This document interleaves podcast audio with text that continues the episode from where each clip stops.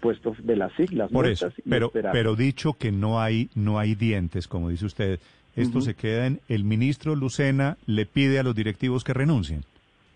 No, no, no, no, no iría yo tan allá. Yo, yo no soy, le repito, Néstor, yo no soy amigo de pedir renuncias. Eh, eso está en el fuero interno de cada uno.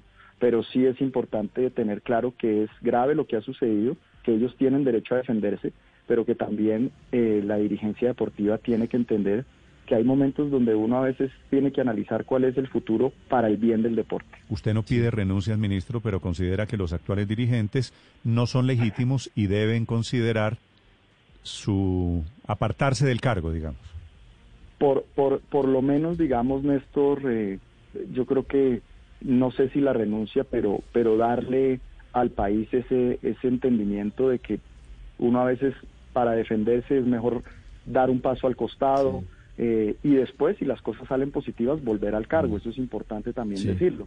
Eh, yo, yo creo que eso está muy en el fuero interno de la persona y, uno tiene que mirar el futuro de esas eventualidades.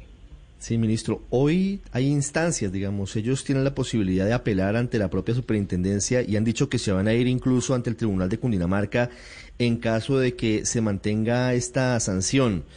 Con base en este fallo de la SIC, ¿el gobierno no podría apelar a algún otro tipo de, mecanismo eventualmente previsto en las normas para, para intentar un cambio en el fútbol colombiano? Mm, ellos van a ejercer, eh, no, no, estoy seguro si lo van a hacer, el recurso de reposición frente a la SIC, que es el que se les asiste, y el de apelación frente al tribunal.